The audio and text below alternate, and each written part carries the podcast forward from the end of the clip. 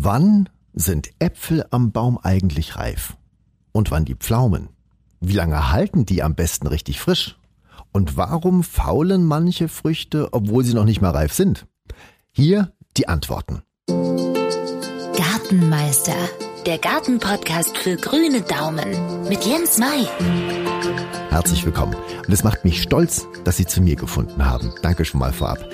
Mein Name ist Jens May, Hobbygärtner, wie Sie vielleicht auch, seit über 40 Jahren mit Gartenschere unterwegs und natürlich ist es ein Highlight, wenn Obst und Gemüse im eigenen Garten geerntet werden und dann auf dem Tisch landen. Mir geht's da ganz genauso, weil man das Gefühl hat, es schmeckt einfach besser. Und wenn die Verwandtschaft kommt und mal ein paar Kostproben dann mitgibt, dann später noch eine Nachricht im besten Fall bekommt, wie lecker das war, perfekt. Nur, wann ist der richtige Zeitpunkt, beim Apfel zum Beispiel, ihn vom Baum zu nehmen? Und da werde ich jedes Mal gefragt, jetzt gibt's da irgendeine Regel? Ja, die Antwort ist für Sie vielleicht auch nicht neu. Ein Apfel ist am Baum reif, wenn Sie ihn nehmen und er sich ohne viel Mühe abmachen lässt. Manche sagen anheben und wenn er sich dann leicht löst, ist es perfekt.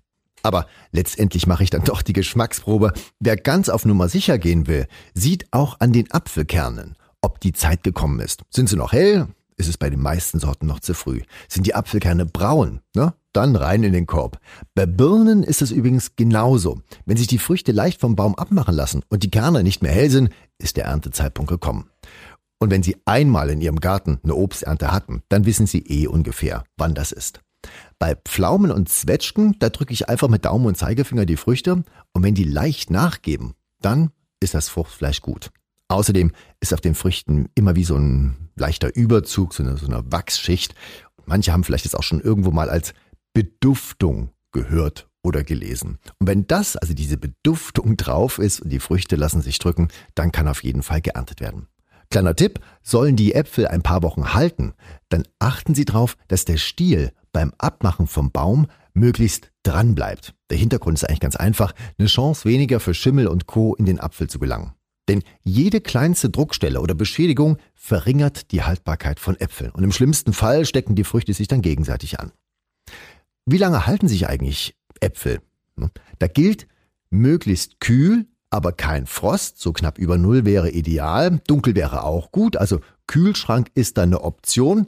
Wobei bei der Erntemenge ist das immer schön gesagt, also wir brauchen Alternativen. Da geht zum Beispiel unbeheizter Keller mit einer guten Luftfeuchte oder vielleicht haben Sie auch einen schattigen Balkon. Solange der Frost noch nicht groß in Sicht ist, halten sich der Äpfel in Holzstiegen mit einem luftigen Tuch eingehüllt, so mache ich das immer, schon mal bis Dezember. Selbst wenn Sie wie mein Nachbar auf dem unbeheizten Dachboden Ihre Äpfel lagern. Hauptsache, der Lagerort ist kühler als die Küche oder der Vorratsraum. Schauen Sie alle paar Tage mal grob durch, ob nichts fault und dann hm, ist das meiste eigentlich schon getan. Jetzt zu Zwetschgen und Pflaumen. Also die halten sich bei Zimmertemperatur so ein, zwei Tage.